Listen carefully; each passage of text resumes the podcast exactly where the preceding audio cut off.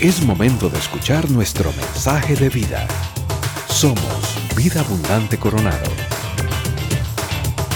Vamos adelante, como decía ahora David, eh, con un capítulo más de, de esta serie, David y Meli.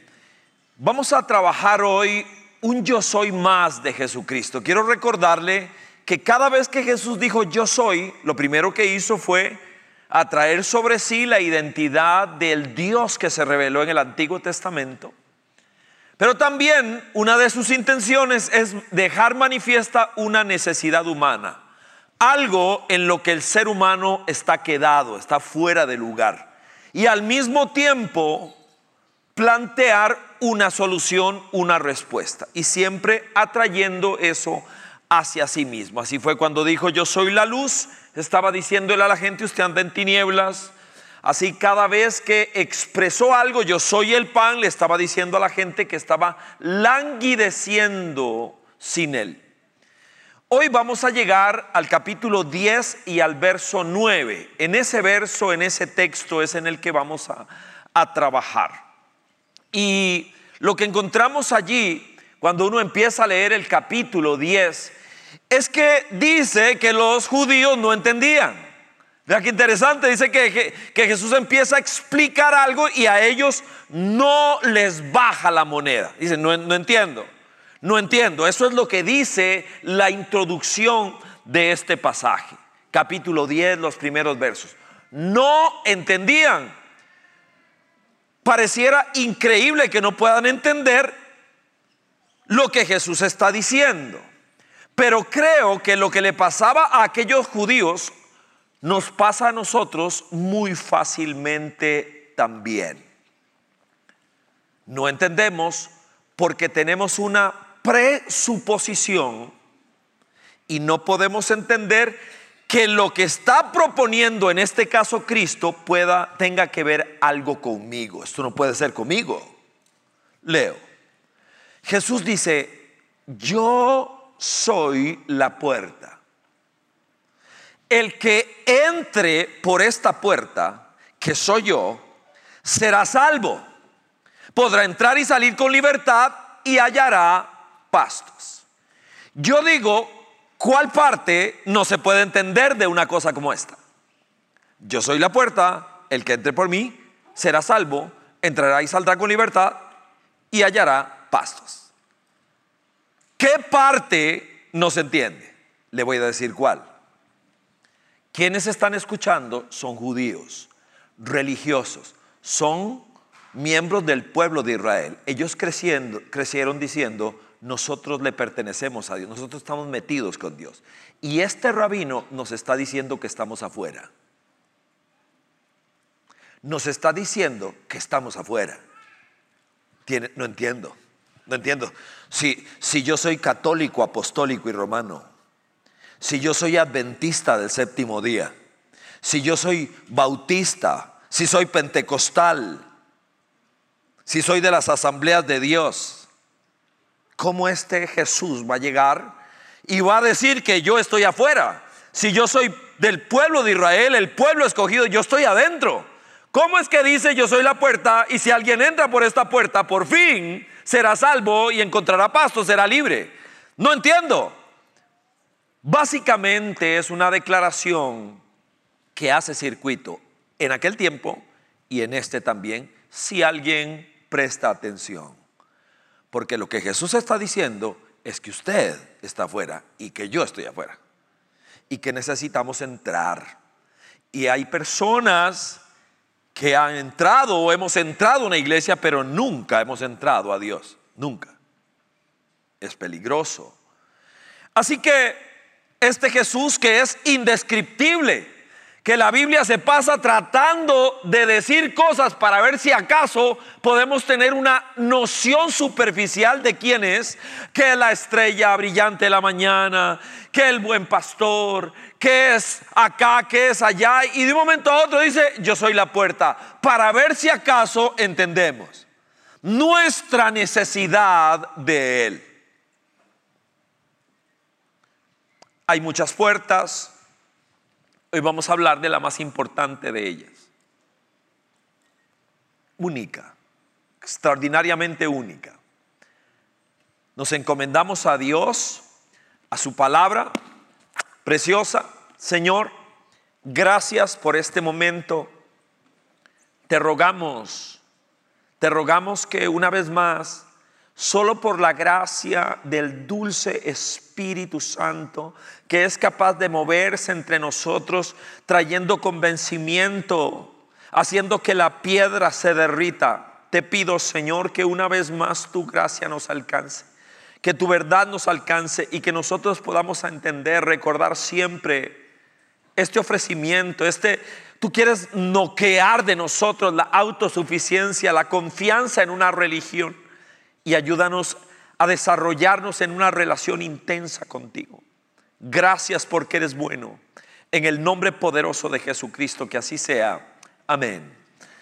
Muy bien, solo voy a mencionar de este verso que acabamos de leer tres cosas que siento que son las vitales, las más importantes de este, de este yo soy de Jesús. ¿Ok? Lo primero que quiero decir es que Jesús señaló que esta es una puerta exclusiva. Valga decir que esta es una palabra que no nos gusta. Cuando nosotros los ticos nos dicen, ah, es que eso es muy exclusivo, ah, como que no nos gusta, lo rechazamos de entrada. Jesús habla en términos absolutamente singulares de que Él es la puerta. Es un singular intencionado no aparece el plural por ninguna parte. Dice la parte primera del verso 9, yo soy la puerta. Es absolutamente egocéntrico, es totalmente limitado, no hay más puertas, no hay más opciones. Eso nos choca y le choca a, de alguna manera a una sociedad altamente pluralista, una sociedad que es posmoderna, donde, donde no hay colores definidos, todo el mundo tiene un pedazo de la razón. Y cuando aparece alguien en la historia diciendo yo soy la puerta y diciendo esto es exclusivo, es un singular absoluto, Jesús está siendo políticamente inapropiado porque está diciendo solo yo, no hay más. No hay más opciones. Va de nuevo. No es la iglesia católica, no es la iglesia evangélica. ¿Qué es lo que Jesús está derrumbando con esta frase? ¿Qué es lo que está noqueando? Y yo necesito enfrentarme a esta frase y permitir que la verdad de Dios derrumbe cosas en mi vida. No son los bautistas, no son las asambleas de Dios. No son los adventistas, él dijo, yo soy la puerta. Pero, pero oiga, yo guardo el sábado celosamente y la ley, soy mesiánico. No hay más opciones, solo Cristo. Yo soy la puerta, dijo él. Y levantará la mano algún grupo sectario, los mormones, los testigos de Jehová, solo nosotros. Por otro lado, esto es complicado porque nosotros siempre intentaremos autoindultarnos. Yo siempre trataré de quedar mejor parado frente a las demás personas, frente a mí mismo. Nos comparamos con otras gentes, las cuales consideramos están más alejadas de Dios que nosotros. Yo no soy tan malo. Malo Hitler, malo Idi Amin, Malo tres pelos, esos sí eran malos.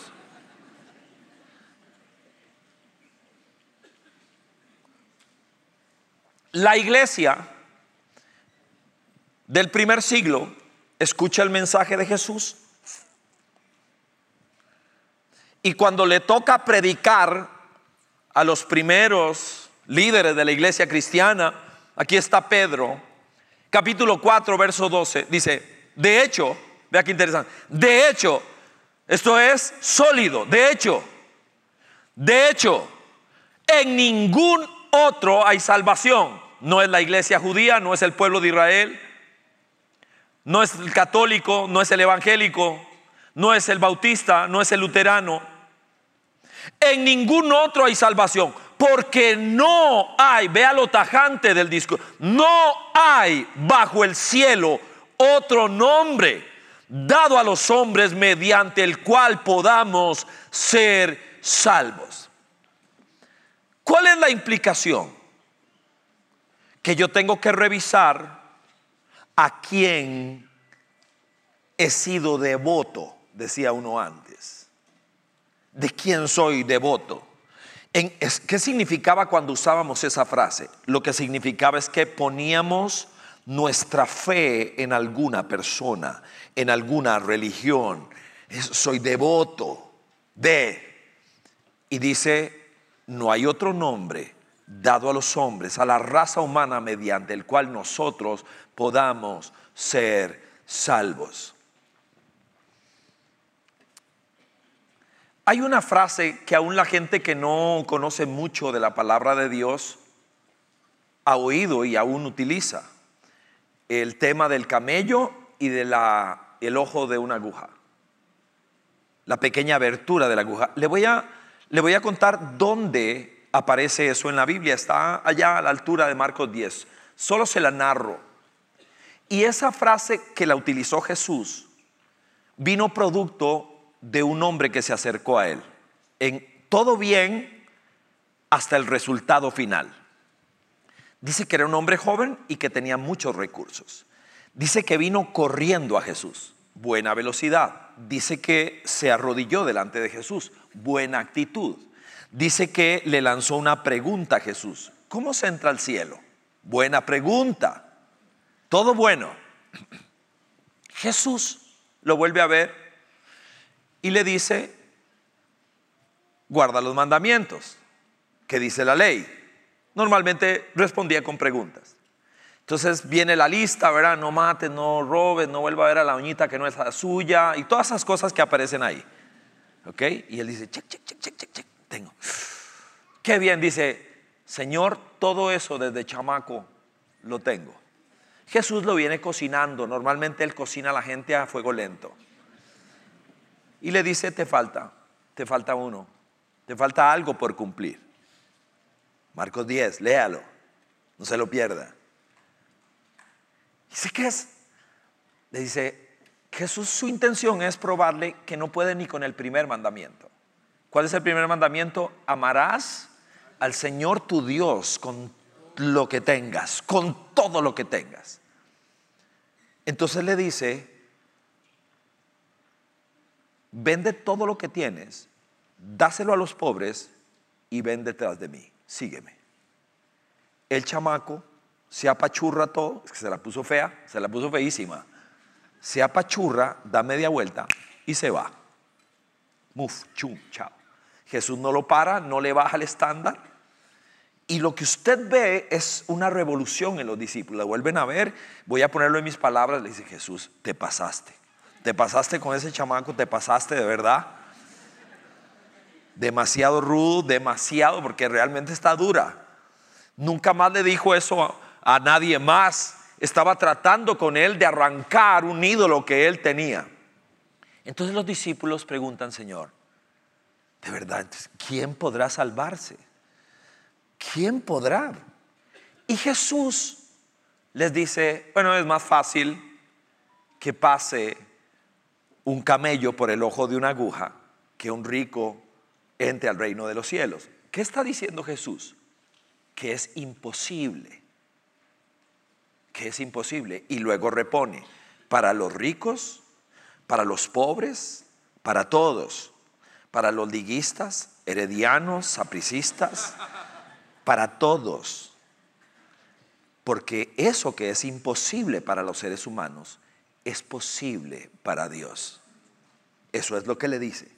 Esto, esta, esta puerta, esto es absolutamente imposible. No hay forma que un camello pase por el ojo de una aguja y ahí empiezan algunas personas a, decir que una puerta y que la aguja y que era pequeñita y que el camello tenía que eh, jorobar. No es cierto. Lo que Jesús está diciendo es la palabra imposible y la utiliza allí. No se puede. No se puede no hay posibilidad. Pero lo que es imposible para los seres humanos es posible para Dios. Él bajó para que usted y yo pudiésemos ser salvados.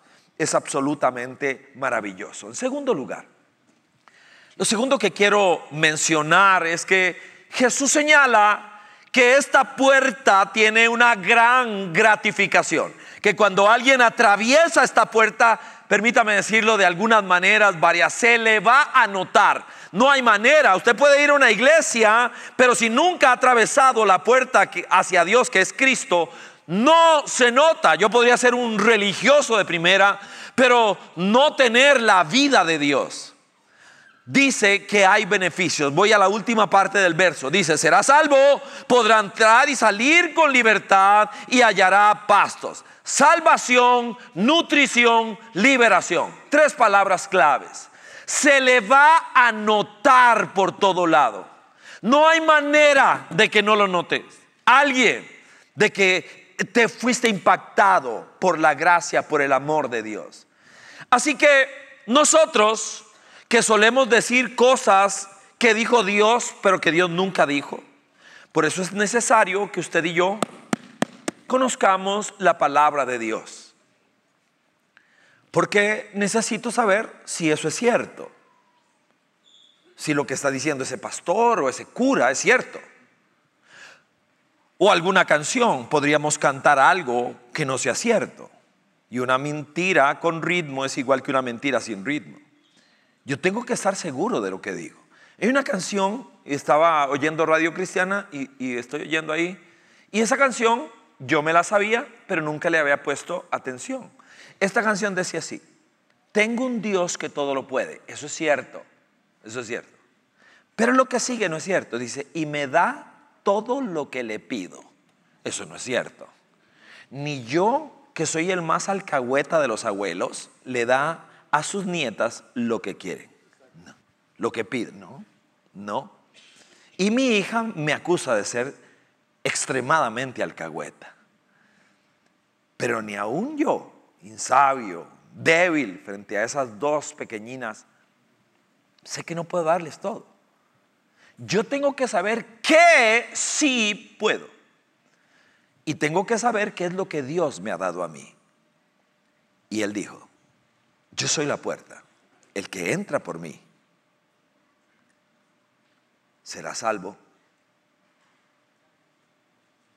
será libre y estará nutrido. No hay forma de que no se le note. Alguien tiene que decir, ¿y a usted qué le está pasando? ¿Qué es lo que le está pasando? Es que no hay ninguna forma.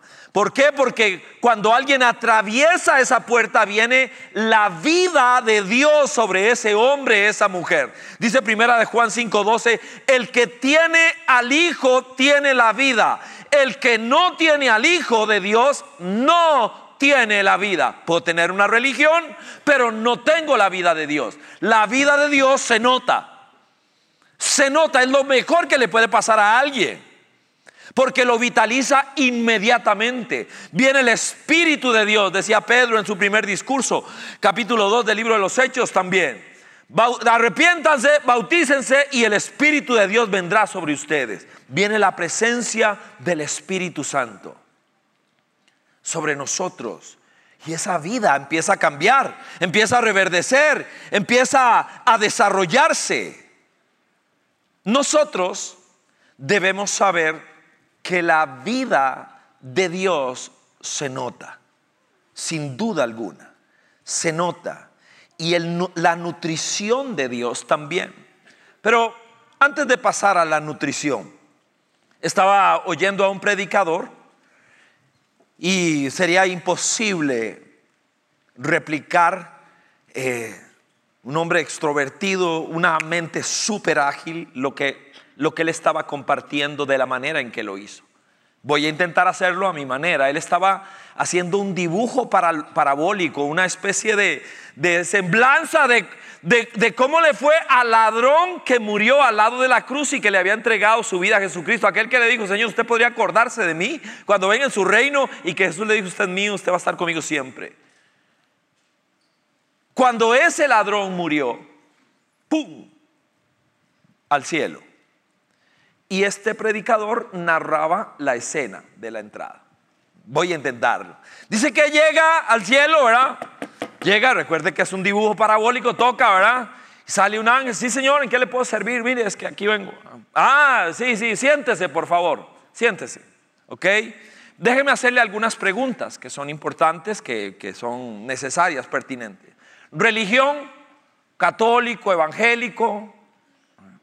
Mire, qué pena, no, no, le quedo mal, no, no, no, no soy de ninguna religión, no, la verdad que no. Ah, entonces el ángel se extraña. Bueno, bautizado, bautizado de niño, de joven, de adulto. La fórmula que hicieron con usted fue trinitaria, fue solo en el nombre de Jesús. ¿Qué clase de bautismo tuvo? ¿Fue por aspersión? ¿Fue por inmersión? No, no, viera que no, viera que no, no, no, no me dijeron nada, yo no, no, no tuve chance de bautizarme, viera que no. El ángel está todavía más, más confundido. Bueno, da vuelta a la página del formulario de ingreso y dice, ofrendador, diezmador, ¿usted cómo le fue con eso? ¿Era alguien que invertía en el reino de Dios? Mm, no, viera que no, viera que no, no, no, no, no, no, viera que yo eh, no llevaba la billetera el día que me convertí, viera que no, no, yo no, no, no, viera que le quedó muy mal, le quedó mal, cero. El ángel está. Bueno, vamos a pasar ahora a un poco de teología, vamos a hablar un poco de, los lineamientos teológicos suyos. Usted en cuanto a la, a la, salvación era de la línea calvinista, era arminiano, era hipercalvinista. Cuénteme, ¿cómo, ve usted el tema de la soberanía, de la salvación, eh, la determinación de los seres humanos? ¿Qué línea tenía usted teológica? Uy, mire, ahora sí me dejó más perdido porque viera que yo no, no, no, no, no. No sé qué es un calvinista ni un arminiano, era que yo, no.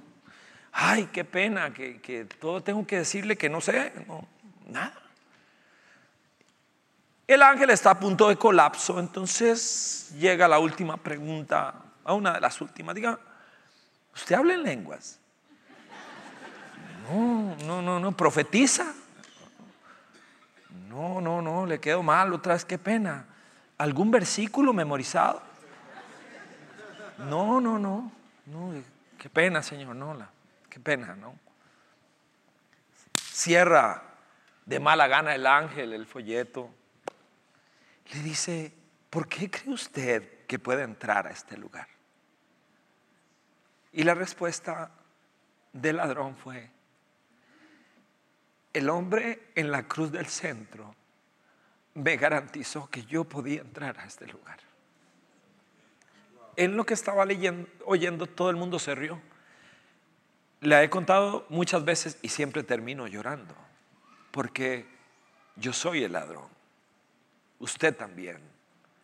No estamos ahí por ninguna otra razón que por el maravilloso Jesucristo que nos ofreció que podíamos entrar a Él y ser salvos.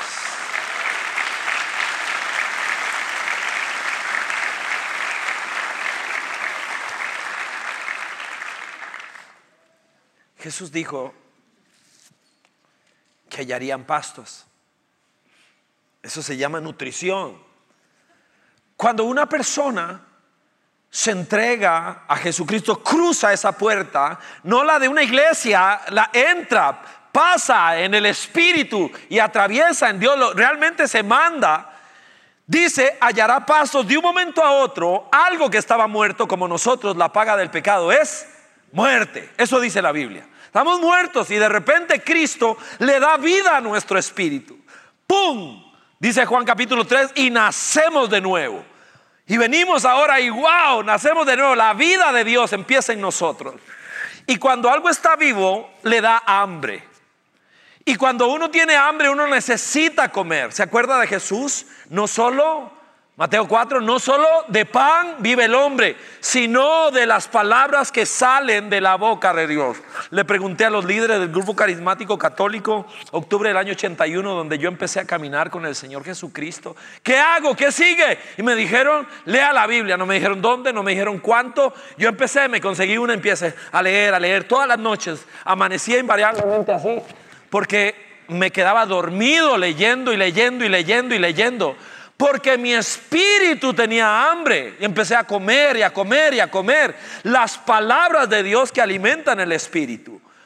El crecimiento, el desarrollo y la fortaleza son señales de que alguien está vivo. No podemos languidecer, padecer de desnutrición en nuestro espíritu. Necesitamos comer, ser fuertes por la palabra. Estaba escuchando a una persona. La semana pasada fue, quizá usted lo recuerda. Un muchacho que se peina como yo, que estaba predicando la semana pasada aquí, ¿se acuerda? Este, yo conozco su historia. Yo conozco su historia, somos amigos.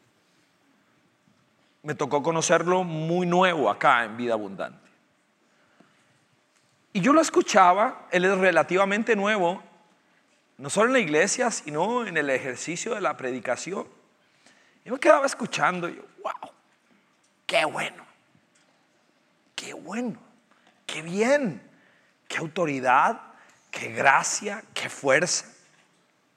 David es su antecedente religioso es muy diferente al de la gran mayoría de nosotros. Él era testigo de Jehová y su familia también. De hecho, ha sido una resistencia fuerte de su familia para con él. Él viene a Jesucristo como la gran mayoría de nosotros. No llega por piadoso, uy, quiero buscar a Dios. No, no, llega porque se lo está llevando el diablo. Porque tiene su vida destrozada su matrimonio en hilos, su familia y su futuro un desastre. Así es como aparece en Jesucristo. Digo, ¿cómo es que este muchacho, de una manera relativamente veloz, aunque hay procesos que se cuentan en algunos años, ha llegado a crecer tanto? Es un árbol con tanta fuerza. ¿Por qué? Se llama nutrición. Decidió pegarse. Jesús dijo, ¿se acuerda? Juan 15 dijo, yo soy el árbol y ustedes son ramas. Separados de mí, nada puedes hacer. Una rama no es suficiente que esté cerca, tiene que estar metida para que la savia entre, péguese. Estaba escuchando a una persona describiendo al planeta Mercurio y al degradado explaneta Plutón hablando de ellos, uno el más cercano y el otro el más lejano al Sol. Decía, no sé si tomé bien la nota, decía que Mercurio tiene 700 grados centígrados, muy caliente, y Plutón menos 300. La diferencia es la cercanía con el Sol. No es ninguna otra cosa, es la cercanía al sol. Que todas las disciplinas de gracia, orar, estudiar, atender, ver las oportunidades que están en la mesa y pegarme a ellas. Jesús dijo, yo soy la puerta, el que entre será salvo. El que entre encontrará pastos. Dijo algo más, dijo, será libre. Nosotros, aún el más saludable de nosotros, es una persona con tendencia adictiva, es una de nuestra naturaleza. Somos adictivos, somos capaces de, agarrar algo bueno, a un algo bueno y convertirlo en una adicción. Normalmente hablamos de la adicción hablando de aquellas cosas que nos perjudican ya de por sí. Pero somos personajes adictivos. Usted tiene su historia, yo tengo la mía. Yo era adicto a la pornografía tragaba basura día y noche. De todo lo que hubiera me lo ponían por delante, me lo tragaba hasta la médula. Pasaba las madrugadas hasta quedar noqueado, consumiendo pornografía fuerte. Y entonces, eh, adicto. Nosotros somos adictivos, somos tendientes a la adicción, mejor dicho. Podemos tomar algo bueno como como una serie. A veces le digo, Gis, ¿qué estás viendo? ¿Por qué está así? Hay unos coreanos que me encantan como son. Y yo,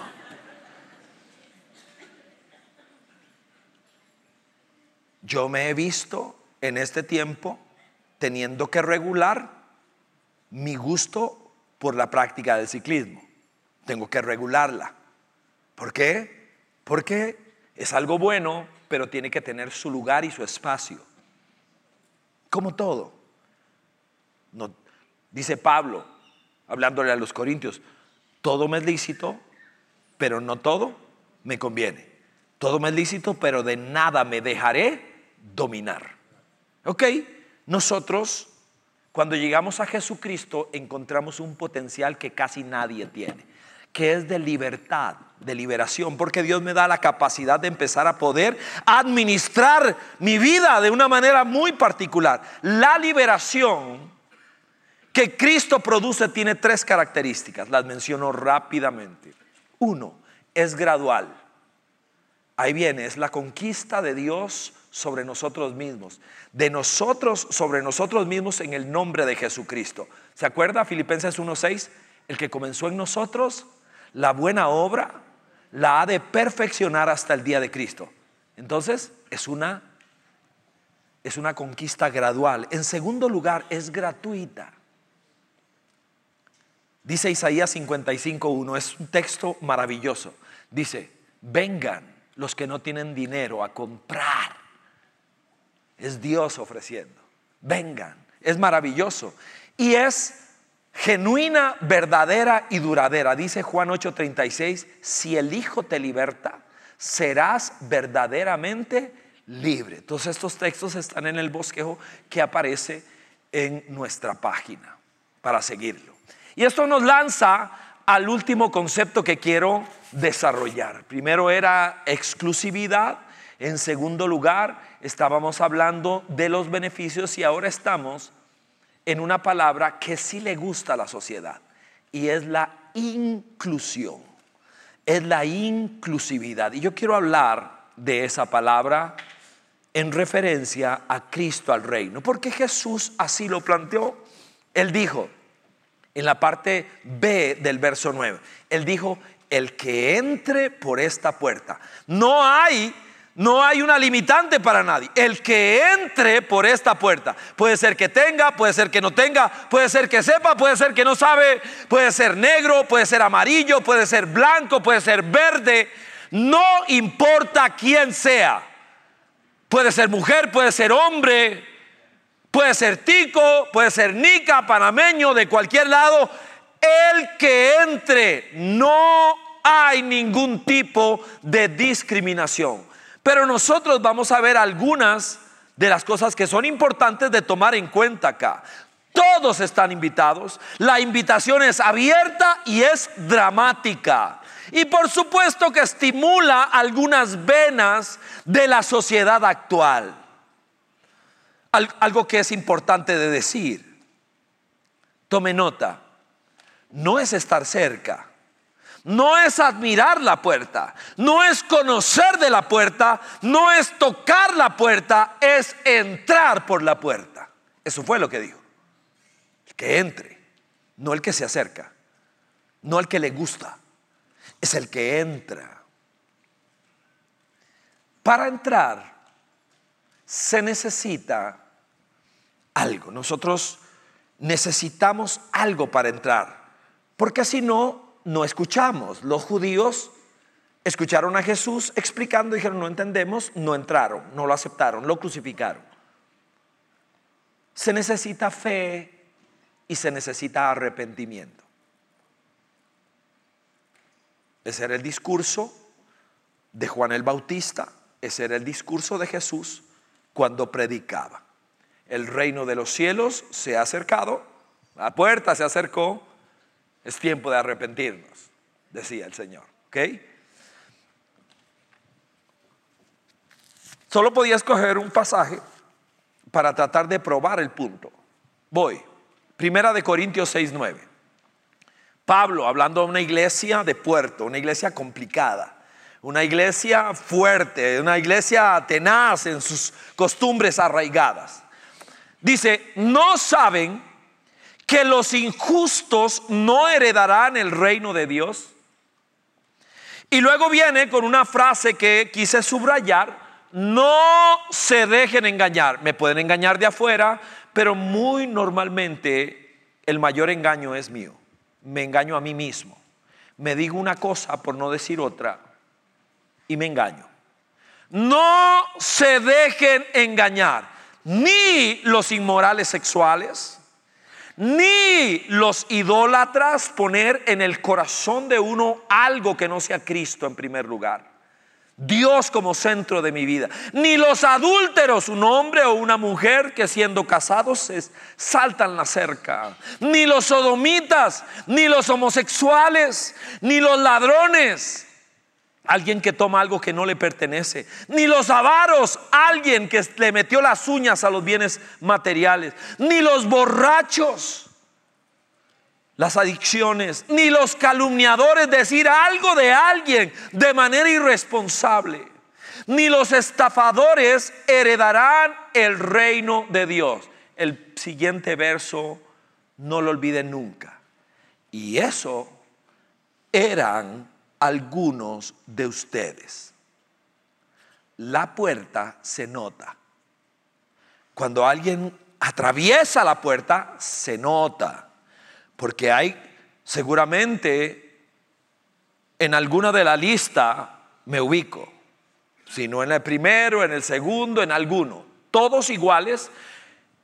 Ahí no hay subraya alguno. Todos iguales. Nos separó de Dios. Y cuando venimos a Cristo,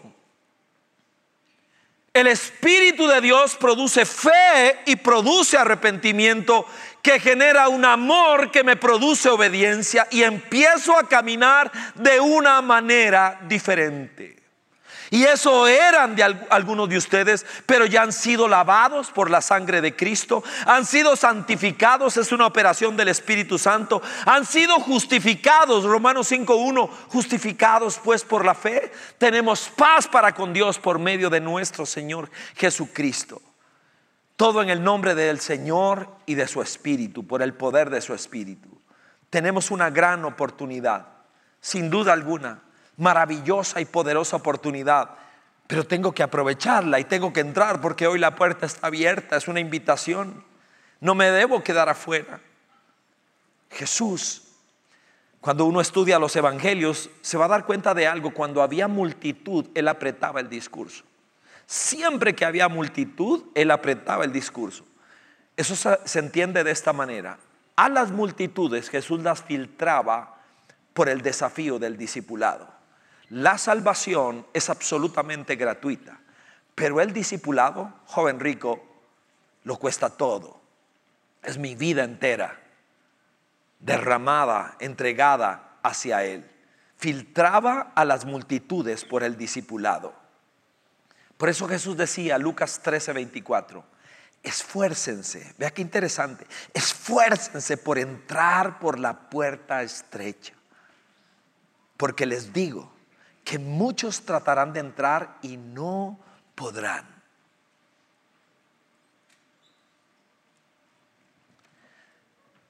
Mi familia, la gran mayoría, mi familia de papá, mamá, no muy grande, normalmente de, de clase media, más bien para abajo, la gran mayoría de nosotros.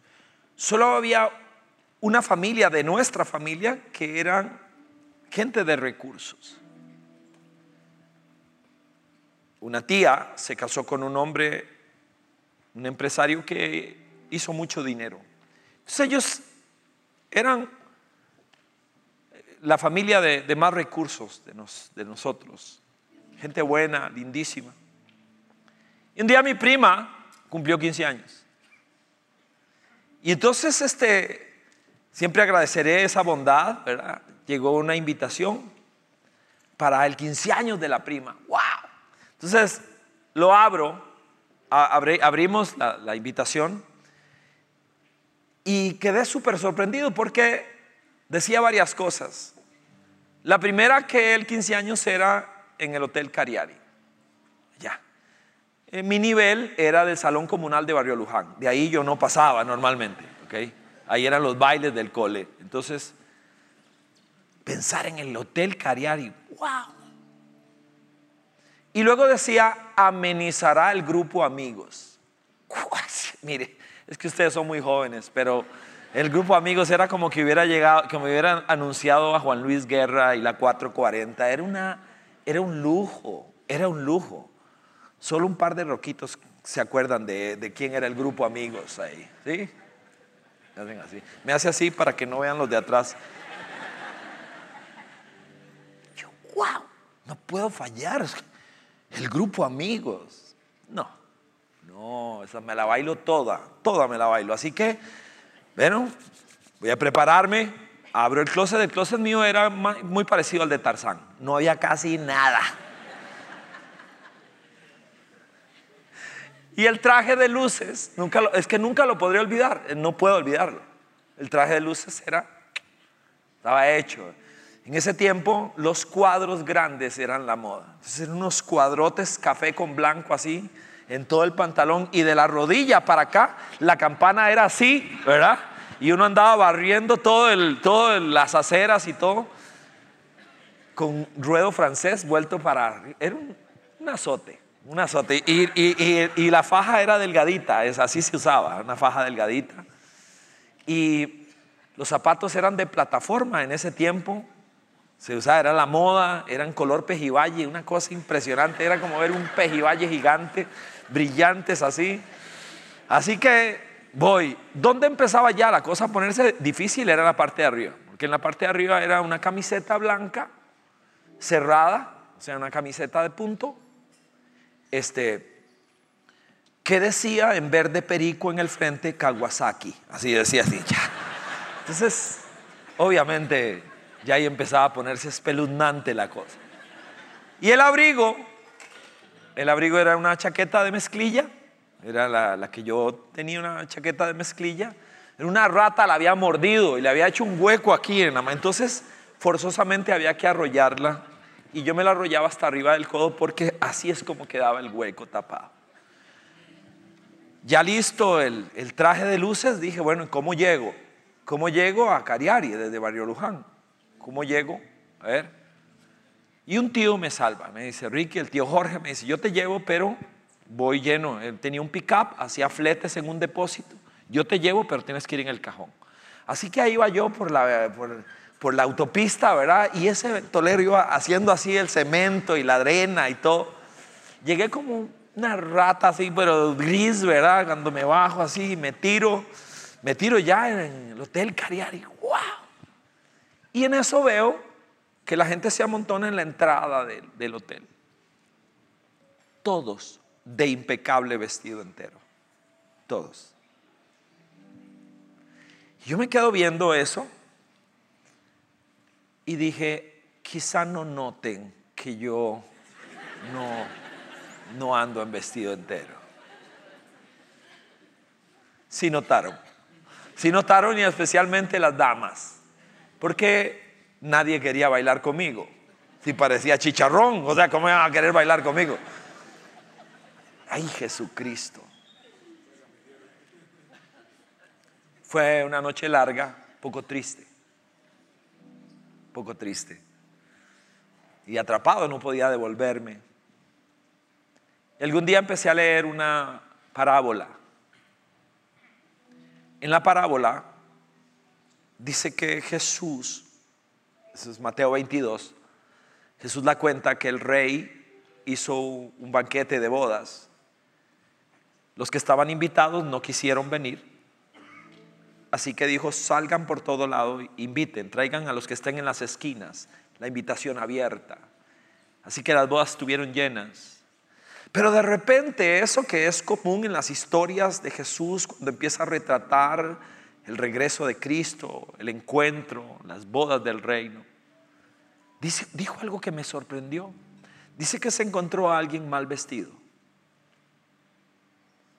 El rey se encontró a alguien mal vestido y dijo, ¿por qué estás vestido de manera inadecuada? Y dice Mateo 22 que aquel guardó silencio. Entonces mandó que lo sacaran. Y me afligió, me afligió el alma porque dije, ni de la, ni de la fiesta del 15 años me sacaron, pero ¿cómo es que tú mandaste sacar a este? Así que empecé a estudiar y supe que en aquel momento, cuando se hacía ese tipo de fiestas, no solo se le giraba una invitación a una persona, sino se le daba el atuendo que debía usar. No es solo aceptar la invitación, es aceptar el atuendo, todo lo que Dios quiere que yo tenga.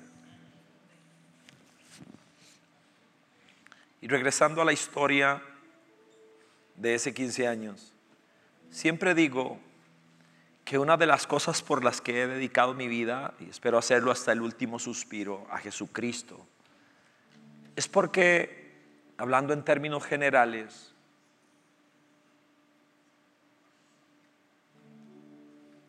cuando nadie quiso bailar conmigo, Jesús bailó conmigo. No lo asusta nada de nosotros, viene.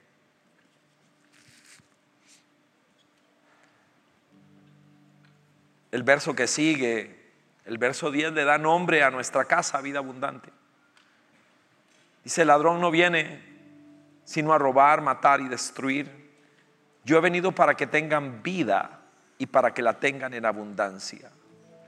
La vida en abundancia es la vida de Dios en nosotros. Es una vida que nunca termina. No tenemos que esperar hasta el fin de nuestra existencia para recibirla incluye paz, destino, propósito, gozo. Nos hace capaces de enfrentar aún la muerte sin temor. Nos da la capacidad de soportar la adversidad con fe y con esperanza. Jesús dijo, yo soy la puerta. ¿No entendían? Yo soy la puerta. Si ustedes entran por mí, serán salvos serán libres y serán fuertes. Cualquiera que pase la puerta de una iglesia sin una relación con Jesucristo no tendrá esto. Pero cuando alguien atraviesa a Jesucristo, se le nota. Alguien tiene que preguntarse, ¿qué te está pasando? Porque se le nota.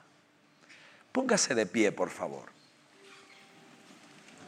Señor, una vez más, personas como nosotros, Señor, defectuosos, nos reunimos con la esperanza de que manifiestes tu gracia, tu amor con nosotros. Abrimos tu libro anhelando aprender, aprender a conocerte. Ayúdanos a entender el pecado nos dejó fuera. No importa cuál es el apellido religioso de mi familia, me dejó fuera. Y que te paras frente a mí de manera personal y lo dices, yo soy la puerta y si entras a salvo, fuerte y libre. Y solo te pido, Señor, por aquellas personas que hoy decide. No terminamos de entender cómo se hace. Damos un paso al frente. Anhelamos conocerte cada día más. Solo podemos decir gracias. Porque lo que era imposible para las personas, para las religiones, es imposible que un rico o un pobre que un hombre o una mujer pueda encontrar salvación. Por eso bajaste del cielo para que aquello que era imposible desde acá abajo, el cielo, el Hijo de Dios lo hiciera posible. Y yo decido atravesar esa puerta, Señor. Quiero tu salvación, la necesito. Quiero Quiero ser libre, Señor. He pasado amarrado mucho tiempo. Quiero ser libre. Ayúdame. Quiero que me hagas fuerte. No quiero ser una hoja que el viento lleva para allá y para acá. Quiero ser fuerte. Que se note, Señor. Si estaba al otro extremo del sistema, quiero arder en fuego para ti, Señor. Y pasión por ti.